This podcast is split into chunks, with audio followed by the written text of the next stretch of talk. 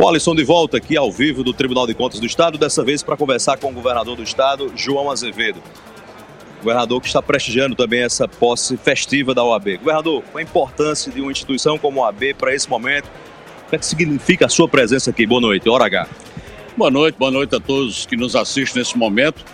Dizer que a minha presença aqui representa nada mais, nada menos do que a ratificação da importância para nós que tem a OAB enquanto instituição que defende a democracia e que nesse momento em que alguns pontos, alguns poucos tentam colocar a democracia em risco, isso é a demonstração que o governo do estado dá de dizer que acredita nas instituições e é um instituto extremamente importante para o fortalecimento da democracia.